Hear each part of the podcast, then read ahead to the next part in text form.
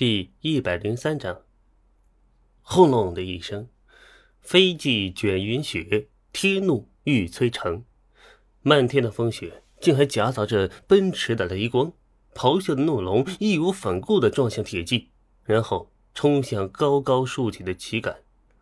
一道霹雳闪过，昏黑的天空，迷蒙的大地，被点亮了一道惨白的颜色。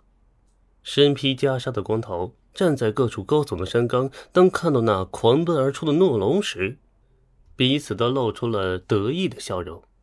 佛音大作，天宫鼓雷，龙战于野，奇血玄黄。武当山愈发的飘渺俊秀，奇峻挺拔。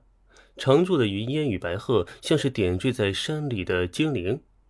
然而，真武大殿之内，自掌教张三丰以下，道人皆卑贱。傲意凌霄，岂有半点与世无争的模样？曹拓站在人群中，背对着窗外的浮云流光、苍松白鹤，却紧握手中之剑，目光在众弟子之间来回扫荡。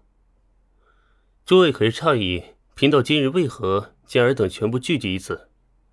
曹拓问道。众道士多半心中有数，只是仍有不解。曹拓背过身，看着窗外，却更像是视线穿透浮云，看向那浩荡无垠的边疆。自盘古开天，三皇定论，五帝开疆，诸圣流书，汉唐教化，凡国遇大事，难必在此与荣敏区济国。曹拓回身定睛看着每一个人，慷慨而言。人群中有个别人啊，似乎有话要说，当面对曹拓那如电目光时啊。却电击一般的收敛，闭口不言。吾等身在世外，却想世人香火供奉。虽非仙神之躯，却抱三尺剑，理当略尽绵薄，岂敢隔岸观火？既险古成丘，一血江河，亦不可辱国之土，丧国之疆。是披肝沥胆，将计身刀锋，率素血满袖，王力任辉光。护国不分老幼尊卑，不分先后贵贱，僧道俗童理应如此。凡有国难，必同心协力，清黄河之水，绝东海之波，征胡虏之地，剿鞑靼之血，讨欺吾之寇，伐蛮夷之路，遂沧海横流。吾等立身无愧，任师父边野，为精魂可依，上无愧于老君点拨，下无悔于百姓相奉。今贫道。欲立三大事：一，市区打虏，如有外敌来犯，吾辈修士当执剑而行，不惜一战。多年习武用在此时。二，市镇山河，如有作奸犯科、为非作歹、成武成凶，吾辈修士当持剑而行，一往无悔。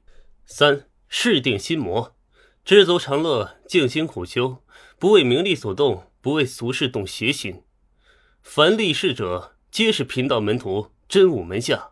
诸位可敢？曹拓此举，便是要一举为武当宗门铸魂。他对世界的改造一直在继续，但是他只有三十年，现在还只有二十几年的时光了。倘若他走了，失控的武当又何尝不可能成为一个欺凌天下的庞然大物？所以，外敌寇官来袭。曹拓返回武当山，却还要带着武当的全部精英赶赴边关战场，用一场血与火的试炼，让他们铸炼出真武之魂。吾等敢！众道人齐齐大吼，同时背诵曹拓所言之三大事。曹拓大笑一声，纵身落在真武大帝的雕像之下，手持宝剑，高高举起。诸位，背剑下山！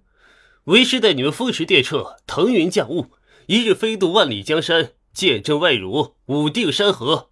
待到山河无恙时，为师在这武当山上为尔等接引天路，举杯庆功。